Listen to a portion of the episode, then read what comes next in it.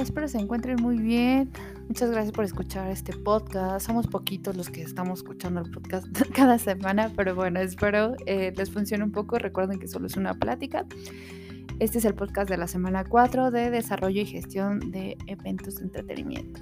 Eh, básicamente esto era como más contenido de esta semana es más sobre la ubicación y localización del evento pero más que ello de la ubicación y cómo encontrar obviamente el lugar preciso para hacer el evento, es contemplar todo el entorno para llegar a ese lugar. O sea, creo que ese es un tema importantísimo. De hecho, podemos sacar un ejemplo de aquí, del tema del aeropuerto de Santa Lucía, ¿no? Eh, que se está haciendo y que obviamente independientemente del lugar, o sea, como tal, si es viable o no, porque yo no sé hablar sobre ello, ¿no? Sobre los recursos para poner el aeropuerto, o sea, no, no sabría decirles, pero lo que sí les puedo decir es que justo es este tema de cómo llegar al aeropuerto, o sea, todo, todo México en la parte de la Ciudad de México, obviamente se pregunta cómo va a poder accesar hasta el otro extremo de la Ciudad de México no hasta el Estado de México, cómo va a poder llegar a un aeropuerto. Entonces, obviamente, eh, pues creo que se están haciendo muchísimas, muchísimas obras eh, viales, ¿no? Para poder llegar al aeropuerto y sea más fácil. Aún así, pues obviamente existen muchas preguntas. Entonces, imagínense esto en tu evento, ¿no? O sea, muchas veces pensamos en el lugar y está muy bello, ¿no? El lugar en realidad el hotel, pero definitivamente no pensamos en el estacionamiento, ¿no? Eh, por ejemplo, las rutas por las que pueden llegar las personas que van a asistir. Ahora, hay dos puntos, ¿no? Justo eh, el tema de la ubicación y los accesos para llegar a ese lugar, que, justo cuente con estacionamiento, que justo cuente con eh, zonas seguras alrededor, porque muchas veces el tema de seguridad sí eh, hace que muchos de los asistentes, y dependiendo, ojo, dependiendo el evento, no digo que todos los eventos, y lo digo por los conciertos, ¿no? O sea, los conciertos creo que es un tema en donde dicen, ay, no importa si va a estar mi banda favorita, no importa dónde, ¿no? O sea, el tema de Bad Bunny yo creo que ahorita justo es como, no me importa, solo quiero ir. Ah, bueno, pero esa es una. Pero les aseguro que si es un tema de capacitación, si es un tema de un workshop, de una conferencia, de este algún evento cultural va a ser complicado que la gente diga, ah, bueno, eso, lo que quiero ir a ver con lo, lo y aparte me van a cobrar por ello y mi tema de seguridad física, no, pues la verdad es que no, no, no encuentro ahí clic, entonces obviamente hay que buscar la manera en que obviamente sea viable el lugar cómodo, ¿no?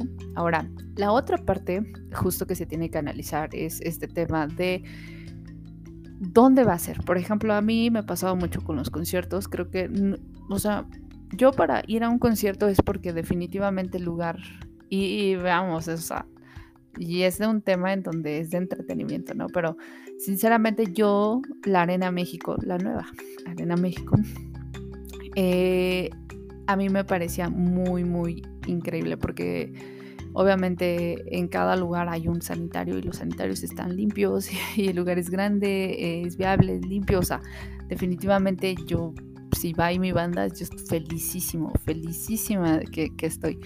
Pero, eh, por ejemplo, si lo vamos, si lo movemos un tema a otros tipos de evento, eh, sí tenemos que ver que tenga pues, los accesos, obviamente las rutas de evacuación, de seguridad. Por ahí les metí un poquito el tema de accesos a personas discapacitadas, eso también es muy, muy importante.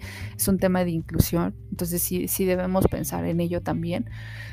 Eh, el tema de, obviamente, del wifi, del internet, si hay eh, un restaurante, nosotros tenemos que aumentar todo el tema del, coffee break, del brunch o, justo del cóctel, obviamente el lugar donde, donde tenga, ¿no? El, cuántos baños existen, eh, el estacionamiento como tal, las puertas, la iluminación, la conexión. por ahí que había dicho la conexión a internet, sí debemos de identificar porque hay zonas o lugares, fíjense, las zonas es muy importante, luego, luego se va el internet muy seguido.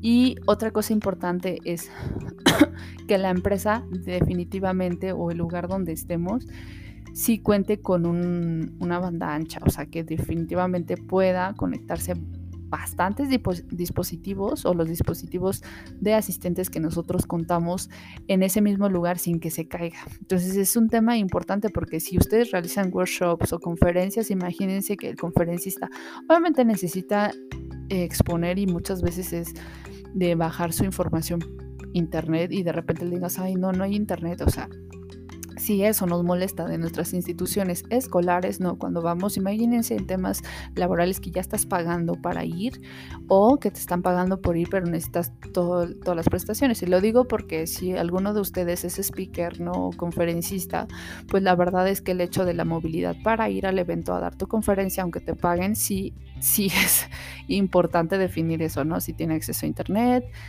todas las prestaciones que a ti te puedan dar como conferencista. Entonces sí es muy, muy importante.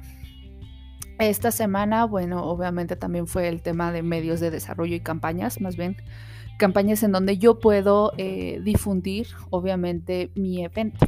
Entonces, creo que se pueden hacer bastantes formas, pero creo que las digitales hoy en día, pues obviamente son las más baratas y accesibles. Pero creo que de las recomendaciones que puedo dar en temas generales, porque ustedes ya, ya conocen y creo que han visto la difusión de eventos en redes sociales, pero hay algo que sí es importantísimo y que no es una red social y ahorita les voy a decir por qué.